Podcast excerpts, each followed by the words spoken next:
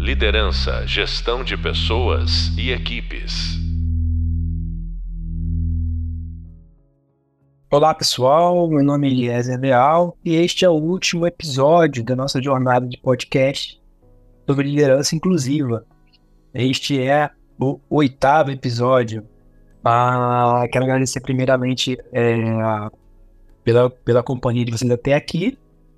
E o objetivo deste, deste último episódio é a gente fazer um compilado. A gente falar um pouco dos aprendizados de cada conversa que nós tivemos nessa jornada. Eu acredito que foi bastante complementar cada uma das conversas. Me surpreendeu muito pela complementariedade assim, da, da, dos temas, né? E acredito que a gente pode tirar muitas lições de cada uma das conversas, assim, para a gente poder é, sair do final desse túnel, assim, como uma liderança mais atenta às questões que nos faz mais inclusivos, mais inspiracionais como líderes. Tudo bem? Vamos lá. A gente conversou com, no primeiro episódio com uma pessoa que tem muita, muita é, experiência nessa jornada, foi a Carla Fabiana. Ela é líder de diversidade e inclusão na numa das maiores indústrias do Brasil, que é a Gerdau, né? Uma das maiores indústrias do mundo de aço, assim, que tem uma trajetória muito legal é, em relação ao tema. Trabalhando no, na área de diversidade já há alguns anos, é, sem dúvida nenhuma, a Gerdau é uma das marcas que mais trazem consistência em suas ações, mais profundidade e, e, e métricas muito sérias e de, de muito compromisso para o campo da diversidade. É, a, a, a, Carla nos trouxe alguns pontos sobre, sobre as demandas sociais né, a respeito das marcas. Né? Então, a gente, a gente, uma das perguntas que foi interessante foi quando a gente perguntou para ela o porquê da diversidade nas corporações e ela conseguiu trazer tanto a, a questão moral de que, putz, precisamos fazer o certo, vamos fazer o certo a ser feito, né, que é de construir, da responsabilidade das, das corporações em construir uma, uma sociedade com mais equidade, onde todas as pessoas possam ser valorizadas e respeitadas em suas características. E, e também as demandas é, de negócio mesmo, tanto quanto as demandas de reputação das marcas uh, e dos produtos, consequentemente, mas assim, marcas que são fiéis àquilo que, que, que pregam e marcas que as pessoas queiram trabalhar, né? Quando as pessoas hoje querem trabalhar em lugares e, e, e empresas que têm uma cultura que valoriza a diversidade, que valoriza o bem-estar, que valoriza a saúde mental das pessoas, e tudo isso tem, de certa forma, conectado. Também na cobrança dos investidores, né? As empresas, os investidores, eles já perceberam que, que o, é, o diferencial em termos de produtividade, em termos de lucratividade, uh, em termos reputacionais, que a, a, temática da diversidade tem trazido tem trazido para as marcas. E, e, consequentemente, a gente falando de lideranças, as lideranças precisam estar cada vez mais prontas a serem agentes dessa, dessa mudança, agentes dessa intencionalidade e façam acontecer respondendo a essas demandas e que as empresas hoje têm em relação ao tema. Um ponto muito interessante que a Carla trouxe, quando a gente pergunta eh, sobre ações práticas de diversidade, ela começa pelo mais importante. É, a meu ver também, quando ela fala que há uma área de diversidade preocupada com a, com a temática da corporação, ela pergunta para cada processo daquela empresa se aquele processo colabora com um ambiente mais inclusivo e diverso, ou se aquele processo cria barreiras pra, para uma, uma cultura mais inclusiva e diversa. E perguntando para cada processo, você consegue agir em cada movimento daquela empresa para que ela seja é, essencialmente uma, uma empresa mais inclusa e mais diversa. Foi muito interessante e, enfim, recomendo muito ouvir e reouvir. Não sei se essa palavra existe, mas ouvir novamente. Uh, é, inclusive todos os episódios No segundo episódio a gente trouxe a Jéssica também. Foi muito interessante a Jéssica trazer a, pers a, a perspectiva, é, inclusive histórica da sua carreira, dizendo que ela foi a primeira mulher engenheira dentro de uma planta industrial com 200 pessoas, né? E a gente conversou sobre, nesse episódio sobre o tema dos benefícios que a diversidade traz aos, aos times, às corporações. E ela pôde trazer uma experiência prática muito interessante né, de uma pessoa que viveu o recorte de, de, de raça e gênero dentro da indústria, né, dentro da área de engenharia, que é, historicamente é uma área bastante é, masculinizada, né, ou bastante conservadora também, ela ter trazido essa história de vida, falando de como isso também para ela, ela demorou a perceber essa que ela poderia entregar de fato muito valor por ter um, uma por ser um grupo de, de ou de alguns grupos de diversidade que traziam uma novidade, um frescor para aquela para aquela cultura. E como que ela se apropriou disso, é, não só trazendo transformação para o espaço que ela trabalha, que é o espaço de, de industrial, como se tornando uma especialista nisso, né? A Jéssica hoje é uma especialista também em diversidade no, no meio corporativo, assim, né? E, e, ela trouxe, e ela trouxe alguns aspectos que são muito importantes de benefícios de, de, de equipes e times com mais diversidade, que são times com mais escuta, time com mais ponderação, que se trata, acaba se tratando melhor, que leva o, a, o ambiente com mais leveza, com mais humanização, que é uma coisa assim, são conceitos que a gente poderia desdobrar e falar muito sobre eles ainda, né? E, e, e como de fato é, isso traz aspectos de inovação, né? Você, uma mulher chegando no ambiente industrial onde é preciso, necessário fazer, é, fazer força física em alguns, em alguns, em alguns ambientes, ela olha e fala assim, cara, como é que a gente consegue encaminhar essa, esse processo tem o uso da força, ou com o uso de menos força, ou com, né? E tudo isso é um, é um exemplo do pequeno que pode ser transferido para o macro, para o grande, em relação ao olhar os desafios da, da, da, daquela companhia, desafios do negócio, desafios sociais, e desenvolver suas soluções a partir de olhares de perspectivas diversas. Muito interessante a conversa com a Jéssica, muito, muito, muito poderoso, para a gente entender de fato, muito na prática, a, é, os tantos benefícios que a, ambientes mais diversos e que líderes mais inclusivos podem trazer para os espaços corporativos e os institucionais como um todo.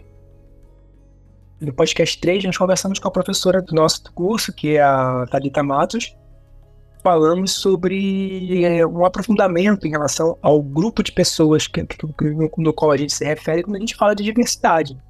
O que, que a gente está falando quando fala de diversidade? E aí a gente fez uma, um aprofundamento nos, no, nos maiores grupos que a gente considera no tema, né? Que foi, foi o grupo de raça, grupo de gênero, os, a gente falou sobre os desafios da, da comunidade LGBTQIAP+, e também um pouco sobre os desafios das pessoas com deficiência e as interseccionalidades, né? Como são os desafios compartilhados. Ela trouxe uma perspectiva muito legal no que diz respeito ao conhecimento que nós precisamos ter da nossa sociedade. É, como líderes, não, assim, não basta conhecer tecnicamente aquilo que é o nosso fazer, aquela que é a nossa output de entrega naquele contexto, mas conhecer a sociedade como um todo, o aspecto histórico de cada grupo, né, os desafios sociais que cada grupo enfrentou e enfrenta, os números de dados a respeito desses grupos, né? Então, assim, é muito importante esse gestor, que esse, que esse gestor, que esse líder, ele tenha um conhecimento mínimo desses, desafios, não só mínimo, né? Tem um conhecimento consolidado desses desafios que essas pessoas enfrentam. E, e uma abertura, uma coragem de mergulhar nesses temas para conhecer. E porque assim tem uma, uma por um lado um aspecto é, humano de uma liderança mais humanizada, inclusiva, mais é, empática, e por outro lado, um aspecto que a sociedade não admite mais é, comportamentos discriminatórios, preconceituosos, ou racistas, ou LGBTfóbicos, né? Então, e, e, consequentemente as corporações também, né? Então, a gente tem os aspectos legais, né? os aspectos de lei, de fato, né? que tipo, ah, se você, se você comete um crime de racismo, você, é, como qualquer outro crime, você, pode, você não pode dizer que não sabia o que estava fazendo, né? Porque a lei conduz o tema dessa forma. E então são todos esses aspectos de conhecimento que um líder, ou que qualquer pessoa na nossa sociedade precisa, precisa ter sobre os temas, e ainda mais um líder que quer se dizer um líder inclusivo dentro de uma instituição. O podcast 4, a gente teve um mergulho na temática da pessoa com deficiência com a Camila Alves. Quem, quem, quem ouviu o podcast certamente adorou e também teve é, reflexões muito poderosas como eu, a partir de uma perspectiva de é, muito diferente uma construção de mundo que pode ser que pode ser muito agregadora quando você fala da, da, da pessoa com deficiência. A Camila trouxe vários aspectos em relação à compreensão da deficiência. Um dos pontos muito importantes que a Camila traz é você diferenciar a lesão da deficiência. Isso, para mim, é, é, uma, é um conceito que, que, que muda muito a vida e o comportamento das pessoas que lidam com pessoas com deficiência, né? Porque uma coisa é você entender a lesão, no caso da Camila, que é uma lesão de retina. A outra coisa é você entender a deficiência que a relação da Camila com as outras pessoas expõe. Então, não são duas coisas bastante diferentes, né? Então, assim, como é que a gente trabalha a deficiência? Como é que a gente trabalha a relação, os espaços, o afeto? É disso que a gente está falando, né? Então, isso foi uma, uma, uma, um mergulho e uma, um aspecto muito bacana que a gente, que a gente aprendeu com a Camila. E a Camila trouxe outras muitas coisas que a gente precisa a, a compreender como conceitos e, e que é bastante importante a gente compreender como líderes inclusivos, é, como modelo social de deficiência, que é um modelo que, que foi criado em contraponto a esse modelo social que pensa deficiência a partir de uma perspectiva de pessoas não, não, não sem deficiência, né? E, e traz esse modelo social novo é, de, de, de construção de espaços, construção de debates, modelagem de, de, de conceitos a partir das pessoas que de fato vivem a deficiência, né? E como isso é importante, como isso é importante para a compreensão dos mercados nos, no, nos ambientes corporativos. E ela traz uma, uma questão que eu, que eu gosto muito de conversar com ela a respeito também, que é esse dilema da inclusão, né? Quando ela fala assim, como é que um, como é que um espaço que se construiu sobre a, a, a lógica da exclusão passa a ser inclusivo, né? A Camila fala de um conceito que eu vou lembrar qual é, ou de uma teoria que é a teoria de Cripps, se não me engano, que é do aleijamento dos espaços. Né? Os espaços, para serem inclusivos, eles precisam ter também é, menos normativos ou mais aleijados no conceito, que é muito legal, vale a pena a gente conhecer, vale a pena a gente buscar esse conhecimento aí que como outros convidados falaram, está disponível na internet e a gente não tem mais desculpa para dizer que não conhece o que a gente não sabe. No podcast número 5, no episódio número 5, a gente entrevistou a Alexandra Olivares, que é uma pessoa, uma mulher venezuelana que tem muita experiência no campo do desenvolvimento humano e na formação de liderança. A Alexandra é uma consultora trabalha com grandes com empresas há bastante tempo, trabalha com é, alta liderança e, e, altos funcionários de escalão do, do, do governo federal também, e é, trazendo a perspectiva, ela traz a perspectiva da, da, da, da liderança no conceito acadêmico e no conceito também da neurociência aplicada, e certamente uh, um grande valor que essa conversa traz para, na, na minha opinião, é a ideia de que sim, a gente pode, que a gente com intencionalidade, desenvolver aspectos de liderança inspiracional e liderança inclusiva. Então, vale a pena ouvir esse episódio, vale a pena seguir as dicas que a Alexandra traz na, na, na durante a nossa conversa e procurar essa, esse, esse, esse caminho de aprendizado para que a gente, como essa pós-graduação que a gente está a gente está incluso, que é e como, como para responder assim, como é que eu posso realmente ser o líder inclusive inspiracional, quais são as técnicas, o que eu posso fazer, onde é que eu posso aprender a ser essa pessoa é, que inspira e que inclui, de fato, nos meus times, na minha organização. Na conversa número 6, no episódio 6, a gente conversou com o Vitor. O Vitor traz uma perspectiva. O Vitor Fernandes é um, uma pessoa que eu admiro muito pela sua trajetória.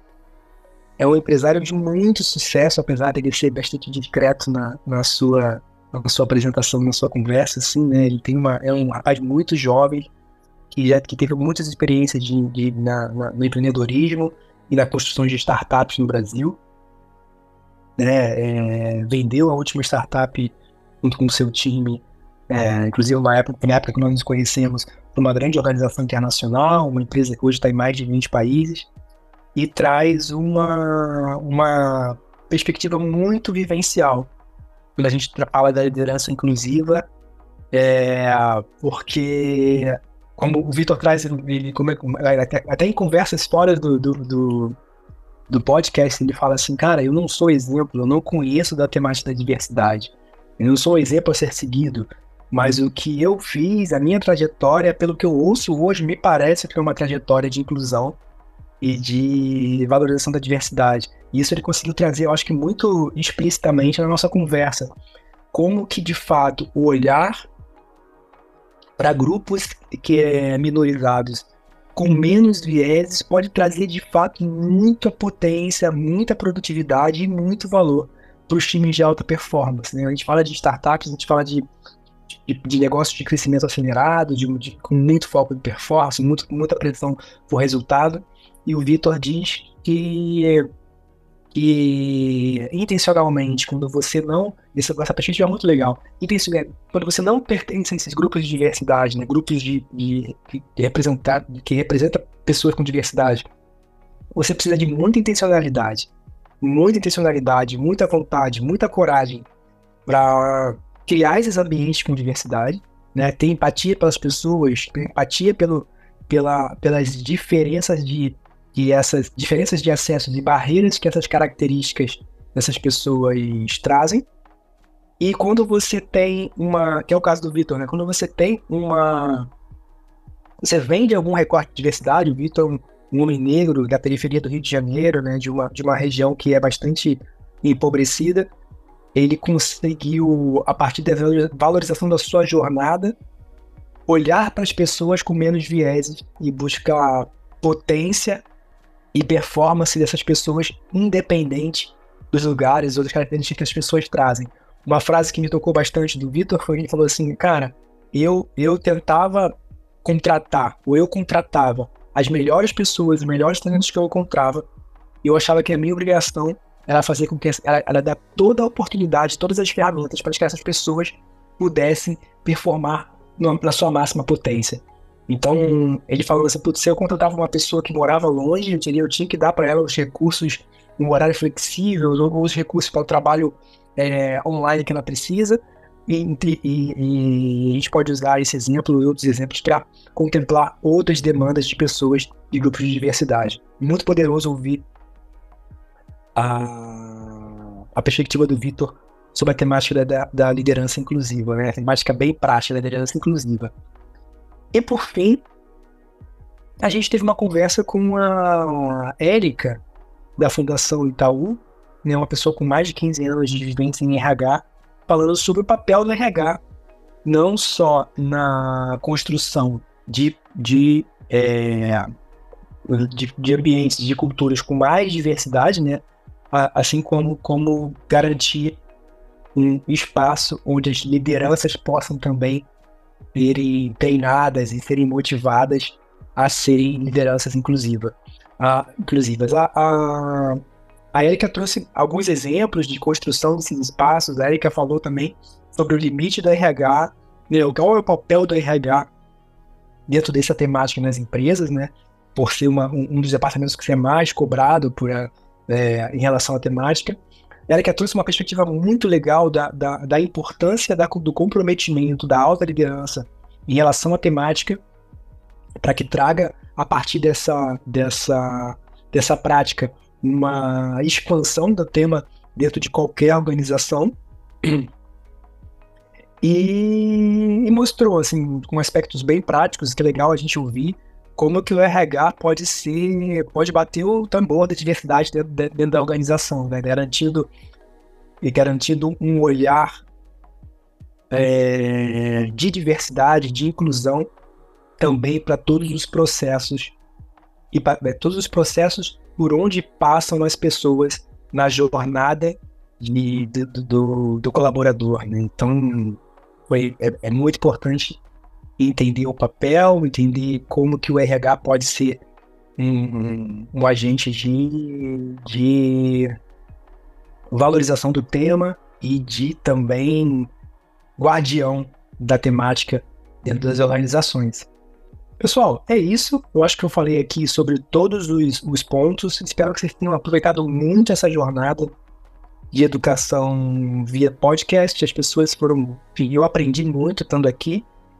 E espero que vocês aproveitem tudo isso, acompanhando também todo o material que a gente tem no Hub de Leitura. Tem bastante material complementar para que você tenha uma formação é, integral nesse tema e para que você seja um, um líder que possa inspirar, incluir e, de fato, transformar a vida das pessoas. Obrigado por até aqui, obrigado por estarem conosco e até a próxima.